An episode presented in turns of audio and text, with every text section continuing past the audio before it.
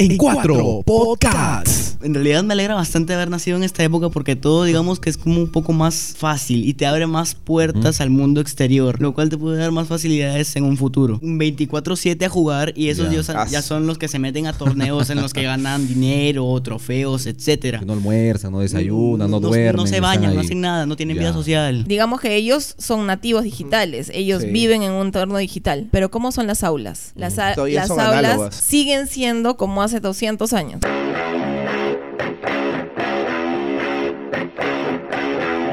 En cuatro podcasts.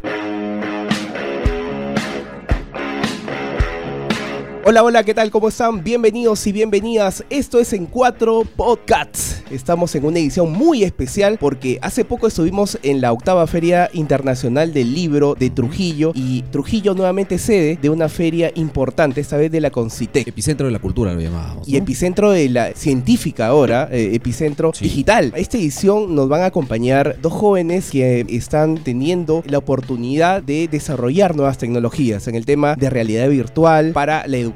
Y ambos tienen 13 años. 13 Son años. bastante, bastante, no puedo decir jóvenes, están entrando a la adolescencia y no son trujillanos. No, no son Trujillo. Vienen de Lima y vienen de Piura. Así es, eh, bueno, ellos de la segunda edición de Tech for Kids, realizado por Lenovo Contigo y, y Crack the Code, ellos eh, realmente nos van a conversar el día de hoy de las nuevas tecnologías que escuchan el podcast, como que a veces están en, otra, en otras cosas, pues, ¿no? En el trabajo y, y como que eh, realidad virtual, ¿qué realidad virtual, no? Efectivamente. Y, es la primera vez que en Cuatro Podcast tiene a menores de edad Sí. para, para conversar un poco de las experiencias. Estamos Por con suerte estamos con, con- con sus padres para que no haya ningún. Estamos con Diego. Cueva, eh, de proyecto de Misterio La Isla Celeves de Piura, finalista de TED for Kids, eh, segunda edición, y Mateo Ramírez del proyecto Imagination Island, ganador del TED for Kids, primera edición de Lima, pero que es de Piura. ¿Qué tal? ¿Cómo están muchachos? Bienvenidos a En Cuatro Podcasts. Bienvenidos. Gracias. Gracias. Eh, primera vez en un podcast. Eh, sí, la verdad es que sí. ¿Qué tal? ¿Cómo, cómo estás, Diego? Eh, bien, bastante bien. Feliz con que voy a por fin llegar a la final del concurso. Bastante nervioso. Bueno, cuéntanos qué es la, reali- la realidad virtual. O sea, muchos dicen realidad virtual, me ponen los lentes y eso es realidad virtual. Bueno, a ver, la realidad virtual, como su mismo Ajá. nombre dice, es una realidad muy aparte de lo que se está viviendo. Eh, se ponen unas gafas especiales Ya. y se puede ver un entorno totalmente distinto, ya sea de un juego de aventuras o de algún tipo de serie en 360 grados. 4D, se podría decir.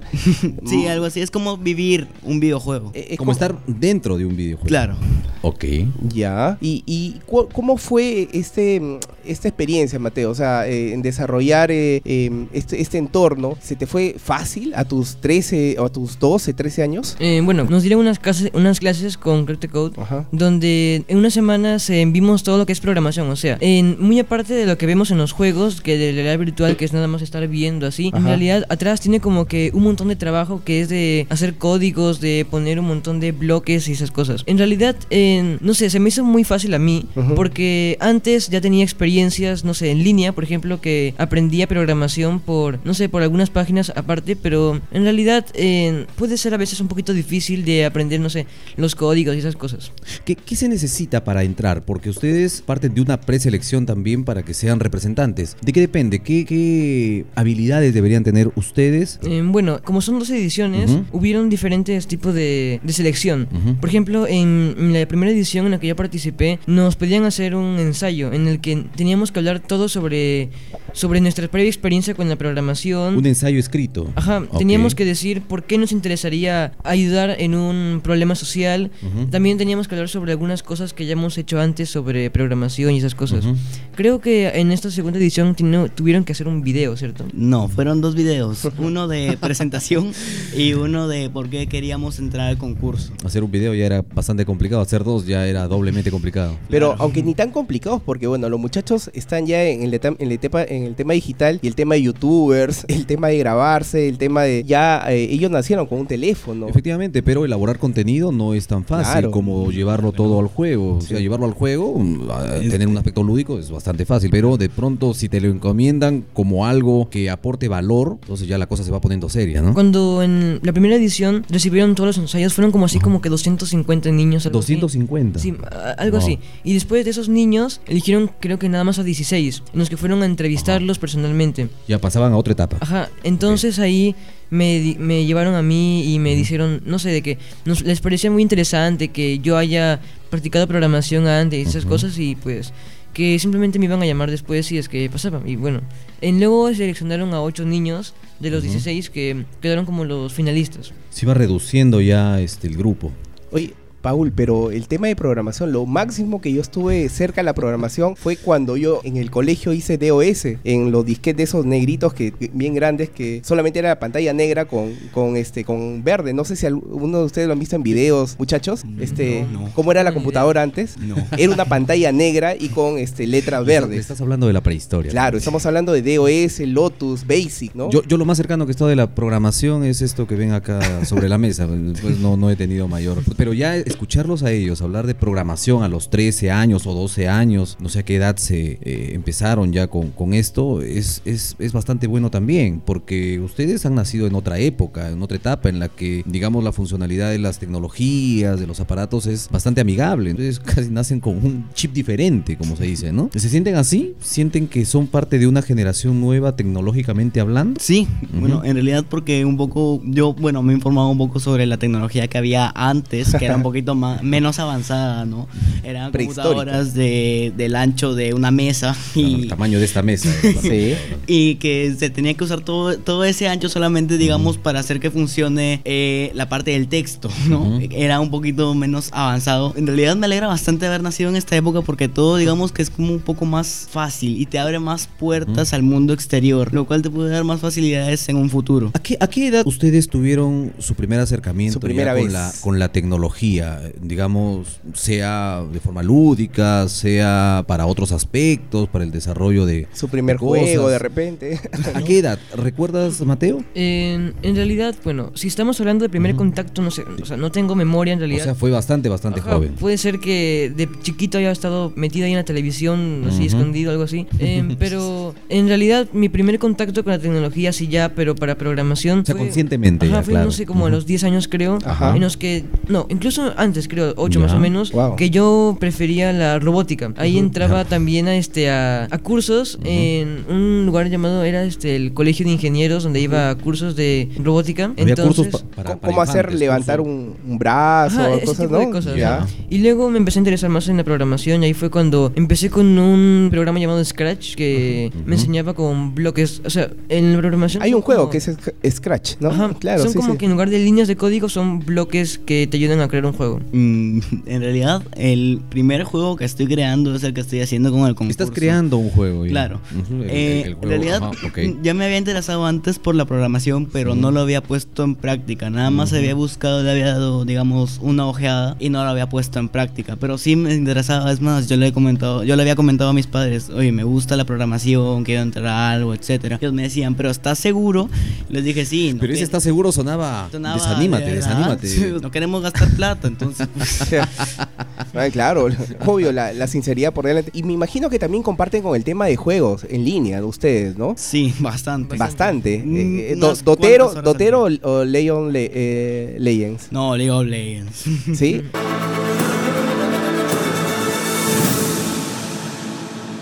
Tú, Diego, Igual. también. Igual. Digamos que creo que Dota es ya se está quedando ya también medio prehistórico, ¿no? Mm, Un poco sí, pero yo creo que es más por sus mecánicas, porque Dota en sí tiene meca- mecánicas mucho más difíciles que las de League of Legends. What does a hero truly mean?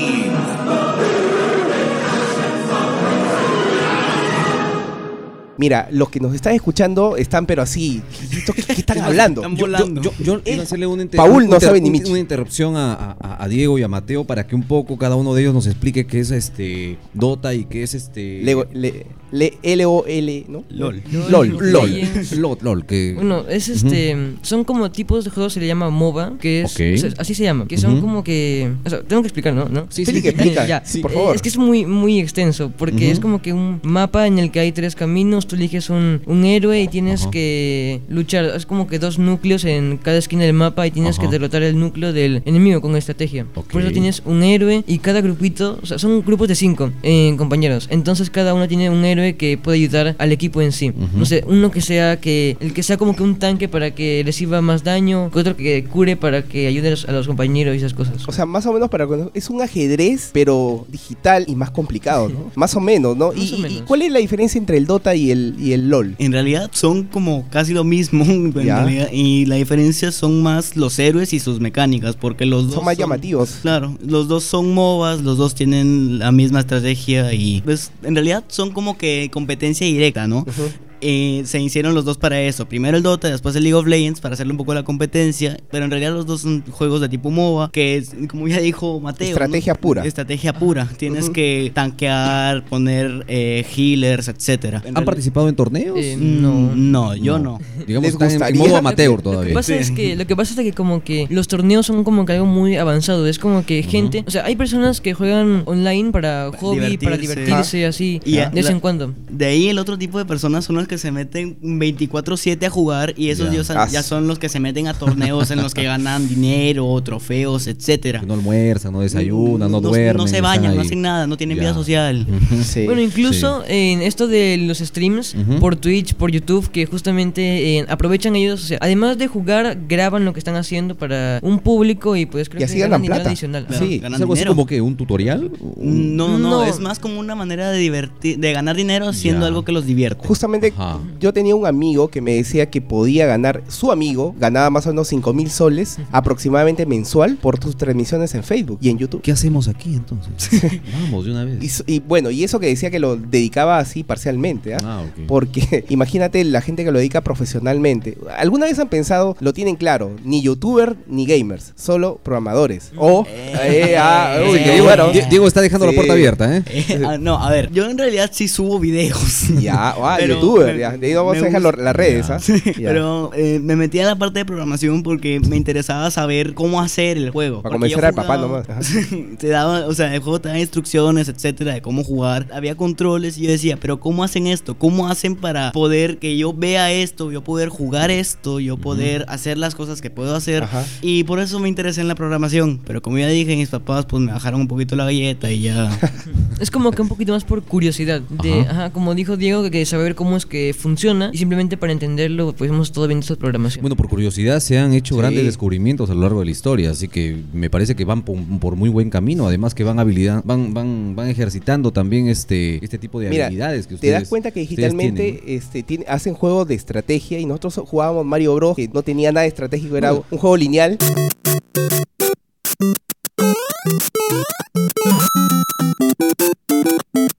A la, a la edad de ustedes, eh, déjenme contarles, remontarnos a la época en la que todavía la Tierra estaba caliente. Había un- un- una plataforma que se llamaba el Atari, de ahí en la tribuna de repente sí Ya. recuerdan. Sí. Una El palanquita, Atari. el A ver, pinball. a ver, yo sí sé que. Sí, sí, sí, a ver, este, ¿te han contado qué es? Sí, me han contado que es. Lo has visto en el museo. que es antes de Cristo. Gracias. Qué viejo. A ver, no, ya en serio. Eh, mi tío tenía una consola de esas Ya. y me contaba que era un mando con una palanca y un botón. Y era No, todo es- lo que se pedía usar: mover Sí, la sí. palanca, presionar el botón. Sí, sí. Y eso era toda la consola, aparte de lo que estaba conectado.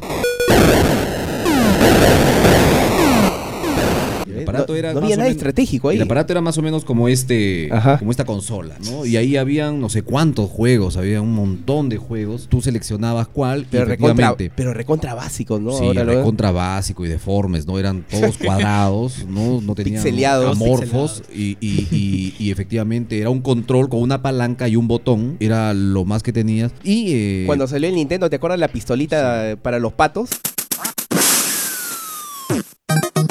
Sí era era, una novedad. sí, ¿no? era algo una no- sí, se ríen, pero Se ríen, ¿no? en realidad para nosotros Pobrecito, que hemos visto este, esa evolución de los videojuegos, Sí. ya tenías, tenías una consola de esa y, y eras en el barrio. ya es más, no había para comprar una consola así, o sea, era- tenías que alquilarla. Yo tenía unos primos que, vivían en, en- en Estados Unidos, unos tíos, y le mandaban a mis primos, y entonces ahí caíamos a la, a la casa para poder jugar porque era demasiado caro, no había, Sí, no, no. era muy muy costoso, a ellos le regalaban y nosotros pues íbamos ahí a, a tratar de aprender este. O el, in- el internet internet, ¿no? En el episodio pasado hablábamos de que una canción te podría demorar en bajar un día, horas. Sí, sí, sí. sí. Y, y- y para este, bajar una canción y llevarla a otra computadora tenías que eh, meter cuatro disquetes para este, completar una sola canción. Imagínate, ahora es gigas, terabytes, este, Ahora yo, yo, yo quería preguntarles, este, Mateo, Diego, ustedes, para quienes los escuchan en el podcast, pueden decir, wow, estos chicos que están ahora entrando a la programación, y que están inmersos en toda esta revolución tecnológica, la generación de ustedes, por lo que conversan con sus amigos, también se orientan masivamente, digamos, o en gran número a este tipo de pasatiempos. Sí, yo tengo varios amigos que se han metido a este tema de programación, etcétera, Ajá. y me dicen, ¿no? Uy, es bastante difícil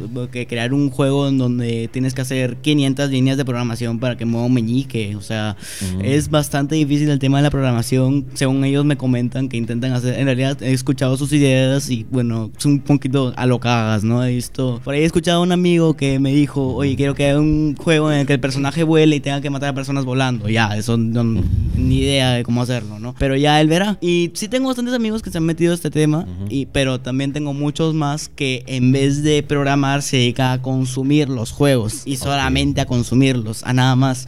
Ujú. Tengo un amigo que una vez, él tiene un canal de YouTube y uno de Twitch. Hizo un Ok. directo de 24 horas seguidas jugando. Wow. 24 seguidas. Y en el directo pues escuchaba a su mamá diciéndole, oye, ya sale esa computadora que la necesito.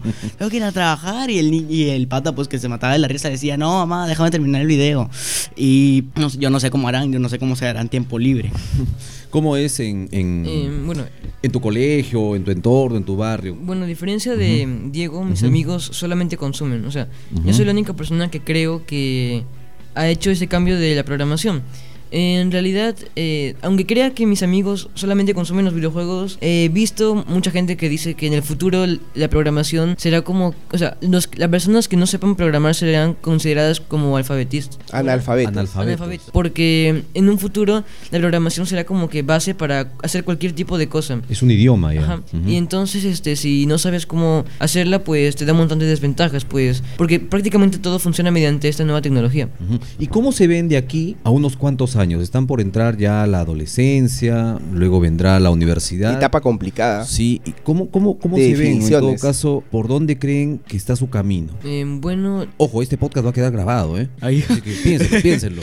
A ver, a ver. ya. Ya, bueno, en, en realidad, eh, yo pensaba, bueno, eh, siempre he pensado en, en seguir con esto de la programación, pues. Ujú. en, en realidad, yo ya estoy estudiando desde ahorita porque sí, en internet, pues, hay un montón de páginas de, en inglés, en todos los idiomas de programación. Y pues he estado ya también creando videojuegos y ese tipo de cosas. Ok.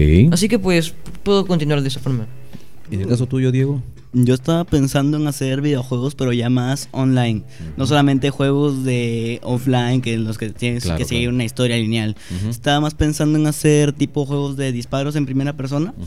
Y hacerlo online y de repente ponerle un costo y poder ganar dinero haciendo videojuegos. En el caso de ambos, eh, digamos que se están proyectando, no sé si haya universidades o este, centros de capacitación eh, superior para lo que piensan hacer. En todo caso, deberían estar o pueden estar pensando ustedes en migrar a algún país Claro. en donde puedan desarrollar todo esto. ¿Han que- pensado en eso? De repente. ¿verdad? Mm, ¿Lo han conversado con los papás? no, la verdad que no. Y uno de, de- de los, digamos, la meca de- del tema de programación es la India. Y bueno, y Estados Unidos, ¿no? Conversando un poco, eh, y esto a veces se me quedaba un poco lo. ¿Cuál es, en qué generación estamos, no? Bueno, por ejemplo, ¿no? Los baby boomers. tú, tú estás en, Ah, en una generación pero, Pero ojo. Los baby boomers son los análogos que son de 1946 a 1964. Los de la generación X que son de 1965 al 79. Ah. En mi caso, soy un millennial del 1980 al 2000, que es la generación Y. Y los muchachos, Mateo, Mateo y Diego, están en la generación Z. Generación Z, que son básicamente la generación Internet, ¿no? Todo fue para que nos digas que estabas Así en la es. generación este Me he dado cuenta que soy un millennial. Millennial. Así, raspando, pero ahí estamos. Espera No. que llegue nuestro compañero Vicente para ver qué, qué- Sí, qué nos dice al respecto. Debe estar en, en la. ¿En qué etapa Sí, es? ¿Sabían ustedes que son la generación Z, no? Eh. O sea, si hablamos, ustedes no son millennials, No, pues. no son. No. Son, son generación Z, según lo, lo catalogado, y ya son nativos digitales, o sea, el YouTube, este, todas las plataformas. em, ¿Cuál es, digamos, les gusta, me imagino, leer también y escuchar música? Sí. Ya, un libro, eh, Diego, que te guste y, y una canción. A ver, ya. Una canción. Maps de Maroon 5 y Ya, un ajá. libro eh, Don Quijote de la Mancha. Mm, bacán. Ah, mira. Eh, bueno, yo canción, o sea, escucho muchos tipos de canciones. En Pero realidad, básicamente, pero más sobre Cuando programas, ¿qué escuchas? En cómo- bueno, no, no escucho música mientras programo, pero bueno, Ah, en mira. momentos libres escucho así músicas de los 90, 80. Más de también Ajá. Michael Jackson bastante. Ya. No sé, me gusta. Y libros, pues he leído una saga que se llama Divergente, que también tiene películas. Sí.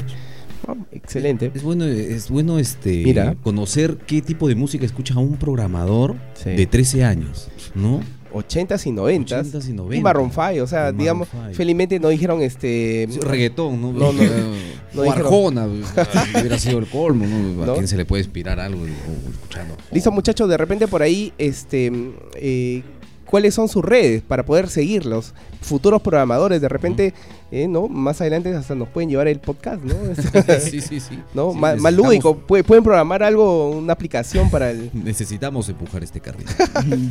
Bueno, a ver, yo no tengo. Bueno, voy a dejarlo en el aire porque mi señora madre está escuchando el podcast y ahí ya en mi casa me espera lo que me espera. Ahí le ha dicho que no tienes. Mm, Sí, no, no tengo. Mamá, no tengo. Eh, la cosa es esa. yo, eh, no sé si mi compañero tendrá algo. Preocupes, eh, nadie se va a enterar. No, no, no, no, no, no. De aquí me rajo. como, como ya cumplí 13, pues recién este- este año he tenido redes sociales que es Facebook e Instagram. Eh, bueno, Recién este año. en porque Ya. bueno, recién he cumplido los 13. Ujú. Porque bueno, hay mucha gente como ya verán de que pone que nació en 1990. Ah, claro, engañas, pues digitalmente puede ser este rubio, este, Obviamente. ojos en- azules, en- en- en- metro entramos- ochenta. en- entramos a las redes y ajusten los filtros, siempre con cuidado, ya saben. Todas las precauciones que hay que tomar todavía son bastante jóvenes, así que van por buen camino y que continúe así, ¿no? Ir por buen camino.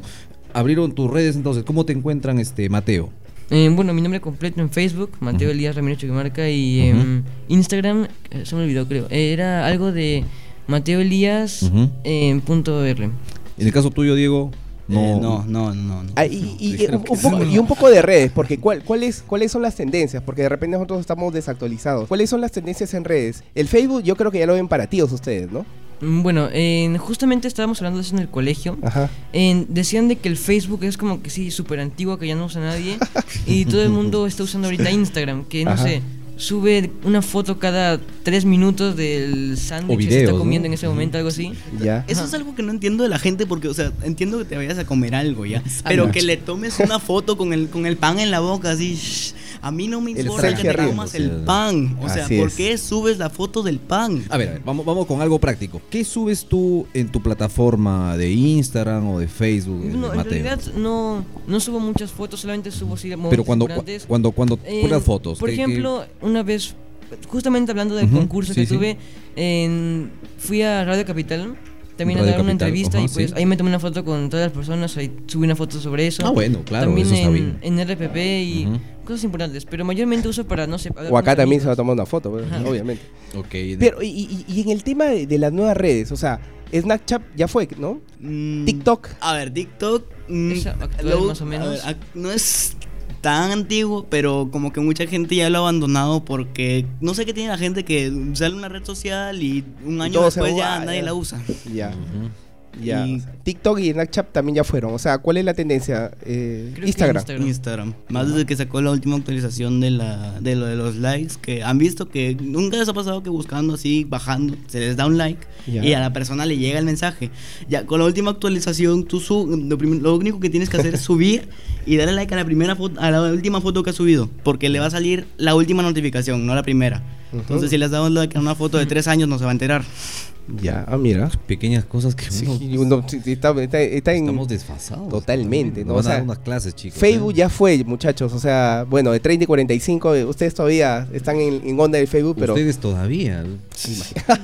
Eh, no, pues no, de la Instagram. generación Z ahora ya. Así es. Listo, muchachos. eh, gracias por estar aquí en Cuatro Podcasts y esperemos verlos pronto o escuchar de ustedes con el tema de la programación y, bueno, con más sorpresas en el tema digital, ¿no? Quedaron sin palabras. Muchas gracias, Gracias, gracias. este Mateo, Diego. ¿Primera vez en, en Trujillo a todo esto? Eh, Eh, no. Bueno, yo sí. Tú Primera sí. vez. Eh, he venido así de pasadita que iba viajando a Lima y me quedé aquí eh, durmiendo, pero sí, primera vez que conozco más. Ya, Ok, y- ¿en tu y- caso y- tuyo, Diego? Ajá. Yo sí había venido un viaje de, creo que fue una semana, unos tres días que me quedé aquí. ¿Y qué tal, De, ah? de visita, bien. De verdad Bien. que bien. eh, Trujillo se portó bien conmigo. Lo único que sí, que primera vez que viajo en avión. Es un dato Ah, curioso. ok. Porque he venido de- desde Lima en hace una hora más o menos en avión, y pero es la primera vez que vuelo. Es una experiencia media rara. así- Mm. ¿Por qué, ah? Porque No igual- sé, es que es una sensación eh, rara que el avión despegue así, no sé, de la nada, no sé cómo vuela hace para subir. Y además el sentimiento que... que, que, que no se sé, te ve el alma. La Ajá. sensación esa de Ajá. que... ajá, y justamente que el avión está así girando y puedes ver ahí abajo, abajo toda tu casa y todo eso. Yo estoy seguro que Mateo ya está con la curiosidad ahí, algo va a descubrir. va a programar seguro. de repente algo, ¿no? Yo creo que sí. Sí. En realidad, chicos, ha sido bastante grato tenerlos aquí en Cuatro Podcasts. No habíamos tenido oportunidad de tener gente tan joven entrevistando con algo que para nosotros suena complicadísimo, la programación, juegos virtuales y todas estas tendencias que están poniéndole mucha, mucha atención. No, claro, o sea, nosotros no somos los únicos. Sí, Deben sí, haber sí. muchos más, muchas más personas como nosotros. ¿no? Jóvenes de 12, 13 años que están programando o de repente están pensando hacerlo.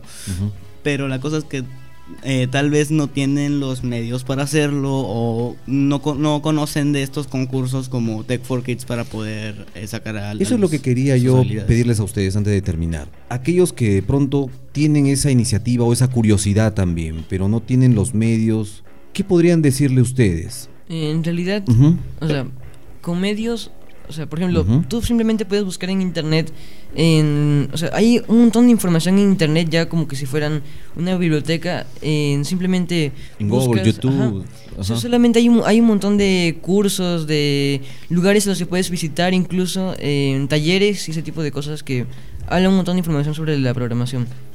O sea, no hay excusas. No hay si te gusta y tienes que solamente negar y buscar un 15 minutos, 10 minutos, no, O no- sea, en, no- en no lugar de queda. estar haciendo memes, colgando memes, entren a hacer algo más productivo. Esos cinco minutos que estás mirando el Facebook ya pudiste haber hecho una línea de código. Claro. Una línea de código.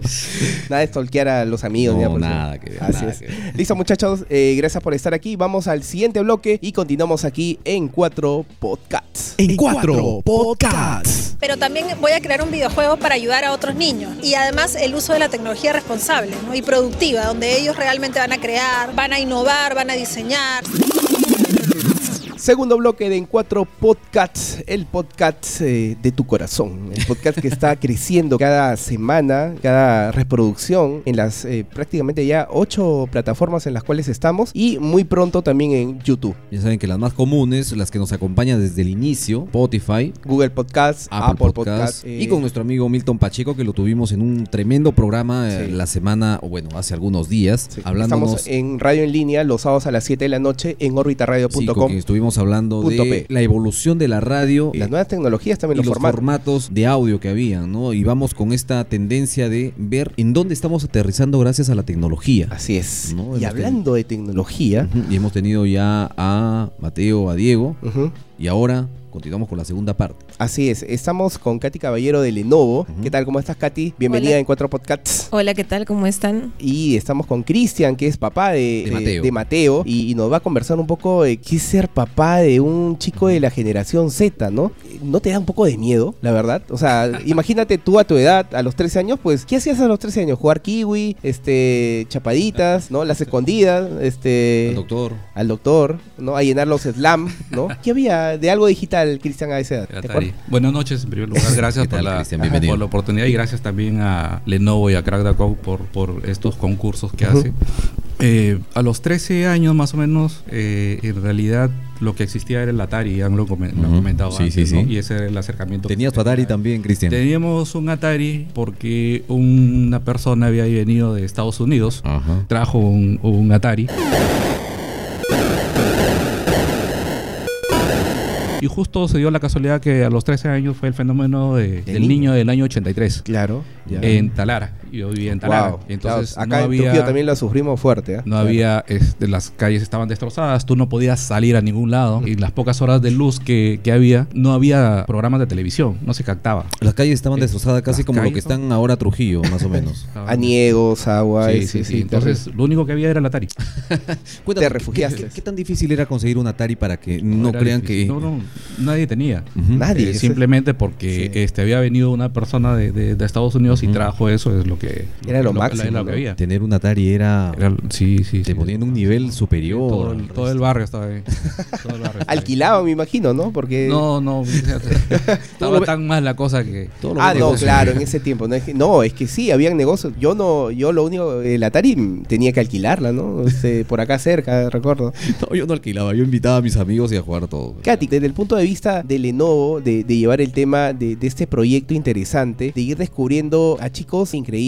Sí, desde Lenovo lo que nos dimos cuenta eh, o, o lo que queríamos hacer es contribuir con un granito de arena con un desarrollo tecnológico en nuestro país que nos dimos cuenta que, que ya es latente, que ya es una necesidad, sin embargo hay muchas carencias en diferentes sectores. Por eso mm, esto ha nacido a raíz de nuestra fusión con diferentes startups y en lluvias de ideas y pensando qué cosa podemos hacer para contribuir con la sociedad, nos dimos cuenta que en realidad los chicos son sumamente creativos y lo que hay que hacer es orientarlos y acercarles las oportunidades. Entonces, así nació el concurso Tech for Kids. En nuestra primera edición, los chicos como Mateo crearon entornos de realidad virtual con un propósito social que era atenuar el- El la sensación de dolor en pacientes con cáncer. Eso quería preguntarte, Katy, si podemos aterrizar un poco para empezar, ¿qué es TED for Kids? Claro, Tech for Kids nace como una iniciativa de enseñarles código a los niños, pero haciéndoles pensar en que lo que ellos creen sea por- para un bien social. Eh, no es solamente crear un juego por crearlo, sino es para,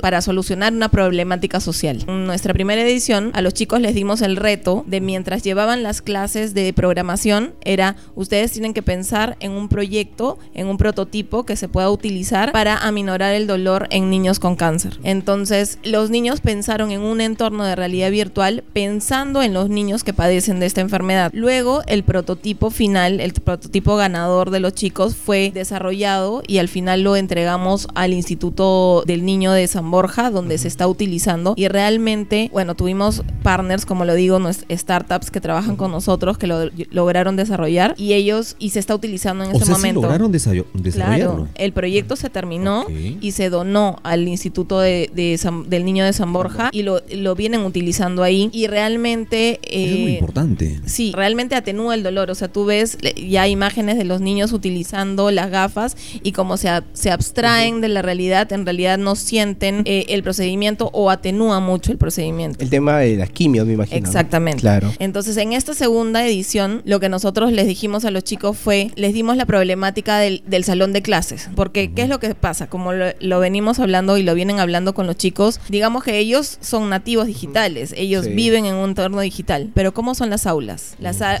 aulas análogas. siguen siendo como hace 200 años. A lo mucho tienen un pow- el PowerPoint y los videos y se acabó, ¿no? El tema educativo es una problemática latente. Exacto. en el país. Entonces, cuando yo me he paseado por las diferentes escuelas promocionando el tema de Tech, Tech for Kids, que era lo primero que me decían los chicos, ¿por qué ustedes no aprenden un curso? Porque es aburrido. Lo primero que ellos te dicen es porque no llama, química. no llama mi atención. Cuando el profesor llama la atención, la cosa cambia. Cuando el profesor prepara su clase, la hace lúdica, la cosa cambia.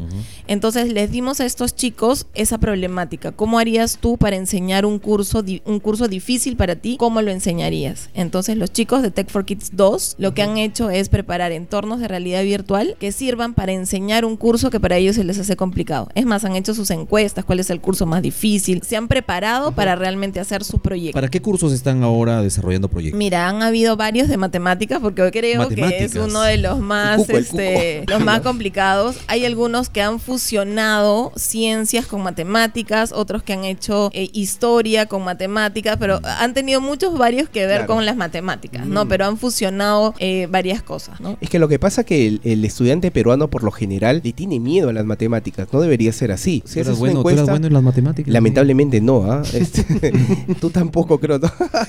Yo por eso escogí letras. Por- e, es que la mayoría, si tú haces una encuesta en el, en el colegio, en un salón, creo que de 40, 10 les gustará la matemática y esto es más o menos y el resto no. Pero eso por lo que vemos, más o menos, o lo que ustedes han podido visionar, tiene mucho que ver con la forma en la que le llevas el Sí. conocimiento al alumno. Definitivamente lo que hemos visto empíricamente eh, con las visitas que hemos hecho, con las entrevistas que hemos tenido con los chicos, es que cuando el profesor engancha o conecta y trae una forma distinta de enseñar y no solamente es el profesor parado dictando una clase, sino que los hace investigar, los hace buscar, los hace partícipes de su educación. digamos. Sí, el- nuestros niños actualmente, o sea, la generación Z, ya no son aquellos que aprenden solamente escuchando. Ellos aprenden actuando. Tenemos que hacerlos actuar en las aulas. Y eso es lo que nosotros hemos, eh, nos hemos dado cuenta en este tiempo. ¿no? Cristian, ¿tú te acuerdas cómo eran tus clases de primaria o secundaria? Era más aburrido. No, lúdico, de lúdico no tenían nada, eran simplemente la pizarra y... La pizarra este, verde o negra con la tiza. Claro. Eh, yo sí tuve, mi papá nos enseñaba a, mi- a mis hermanos un poco, este, sobre todo matemáticas, ¿no? Eh, ¿Era profesor? él, eh, no, no, no era profesor, eh, pero había sido muy bueno en matemáticas. Este, no tuvo la oportunidad de, de estudiar una profesión, pero era, había sido excelente en matemáticas Pero tenía en, el en talento. colegio y Ajá. nos desarrollábamos todos los, este, los libros que teníamos, ¿no? De, de- de matemáticas y por ahí, Pero- y ya se nos hacía fácil en el colegio. Pero es interesante, mira, saber que aún la, la educación es análoga en el Perú versus estudiantes que son digitales. O, o podría ser que la forma en la que se está llevando la educación frena un poco ese, ese ímpetu, esa naturalidad que tiene esta nueva generación para ser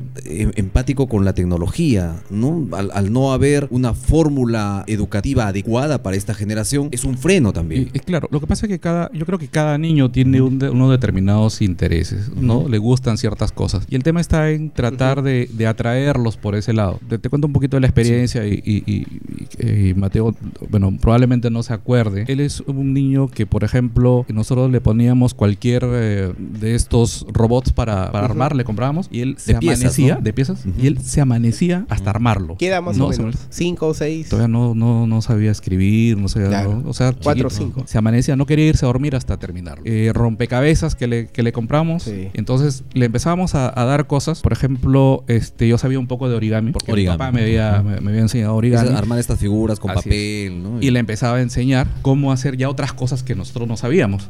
Y él empezaba a ver y a seguir los pasos, ¿no? De cómo se hacían y armaba cosas, dinosaurios o toda una serie de cosas. Lo que tú estás hablando, Cristian, es importante. ¿Por qué? Porque hay muchos padres que em, a veces ven en una propuesta educativa ya de 3, 4, 5, 6 años que tal educación da tablets y, y el tema digital. Y hay muchos especialistas que hablan de que los primeros años no se le debe dar nada digital, que deben ellos aprender con bloques, con origami, con este todo lo lúdico posible con las manos. Luego, a partir de los 8, 9, 10 años, ya empezar con el tema digital, pero antes no. Yo creo que Sí. parte del, del tema es que está la orientación del padre al lado. No fue el niño enfrentándose a la tecnología solo, sino que tuvo una orientación de su padre que al lado. ocurre, ¿no? Ocurre ¿no? con mucha frecuencia, Exacto. sí. Entonces creo que la problemática social y el temor que le tenemos, eh, de hecho hay muchísimas cosas en internet que son malas y le, le tenemos mucho miedo. Hablábamos hace un rato, es como mandar a nuestros hijos a la calle en medianoche cuando no lo haríamos, ¿no? O sea, porque Claro, no sabemos qué cosa es lo que les va a pasar. Entonces a veces entrar al internet sin una guía es también como que mandarlos a algo desconocido.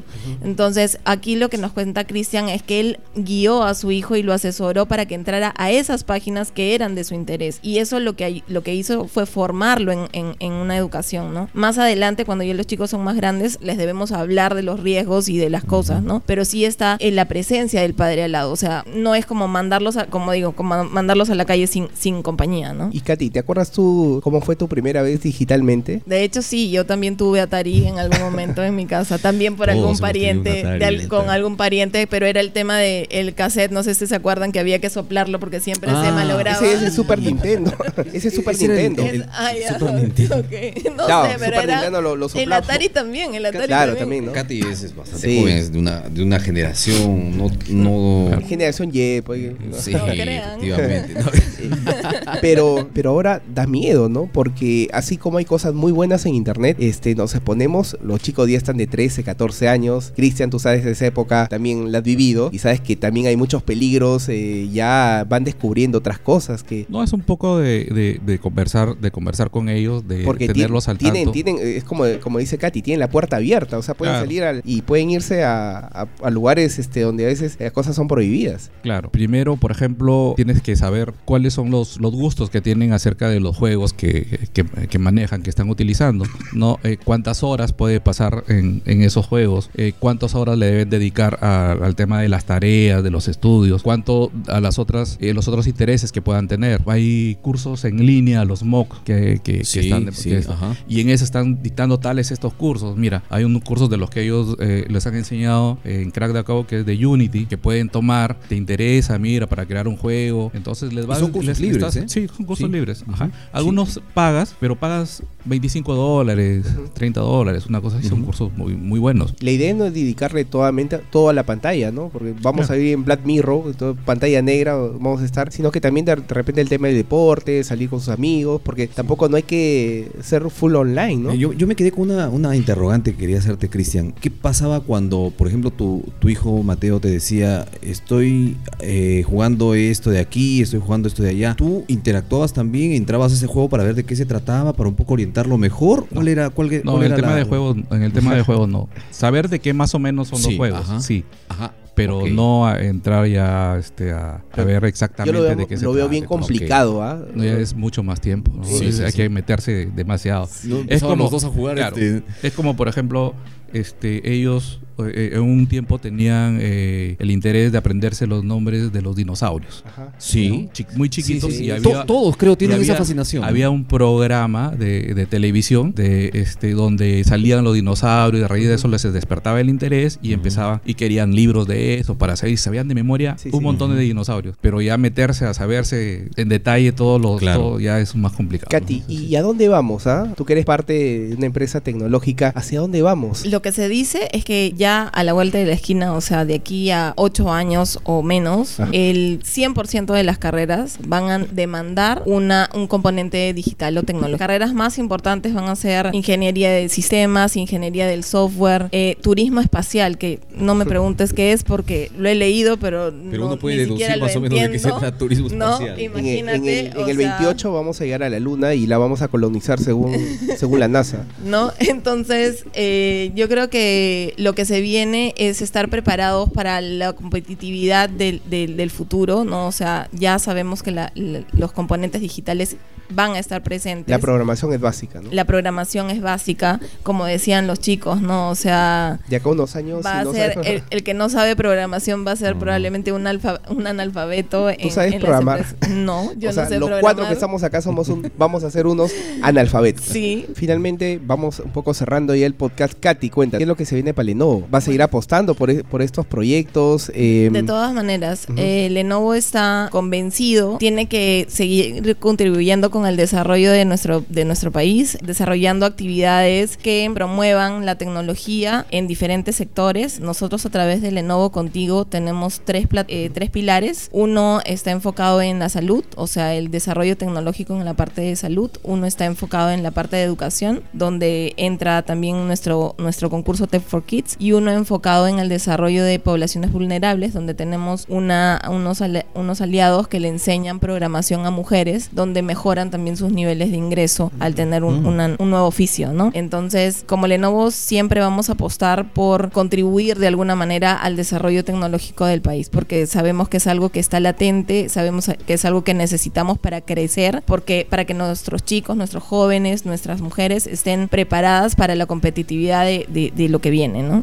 y Ahora, bueno, con Tech for Kids, ¿qué se viene? Porque están en una etapa próxima, en una fecha en Lima. Sí, ahorita los tenem- tenemos a los tres semifinalistas, el finalista de las de el grupo finalista de la ciudad Piura, el grupo final del cual es Diego, que él ha estado hace un rato con ustedes. Eh, luego tenemos a un grupo semifinalista de Arequipa y un grupo semifinalista de Lima. Lima. Estos tres equipos están ahorita en la feria de Concitec en Trujillo, mostrando a todo el público a- eh, asistente sus proyectos. Está en el Mall Aventura Mall Plaza, Aventura. ¿eh? Sí. Y que está hasta este domingo. Exacto. Y luego el día 16 de noviembre va a ser la final en Lima, donde determinaremos cuál es el proyecto ganador. Igual que en la primera edición, lo que queremos es terminar de desarrollar el, proye- el proyecto de los chicos para luego poderlo donar a alguna institución educativa del país para que se use. Si es más de una, mejor. Claro. Bueno, gracias por estar, eh, como siempre, en Cuatro Podcast. Gracias a Cristian. Bueno, ¿algún tip que le podría dar a, a los papás? Que, sí, que, que conversen bastante eh, con ellos y que traten de incentivar más bien la- lo que a ellos les interesa, ¿no? No solamente en el tema de tecnología, qué, qué cursos encuentras en Internet. En Internet encuentras de, De todo, todo. para desarrollar cualquier tipo de, de habilidad. Alguno, alguno de ellos de repente llega a la NASA, ¿eh? yo estoy,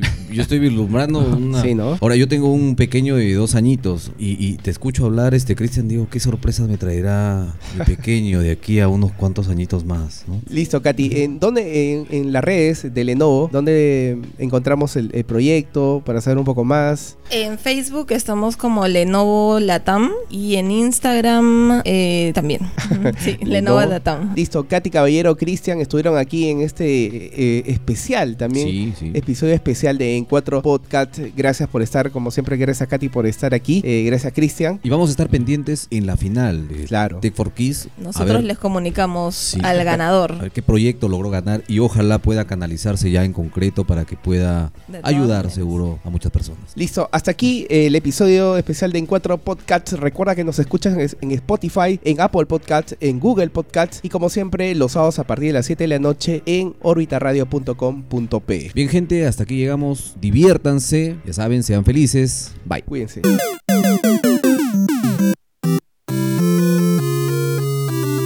En cuatro podcasts.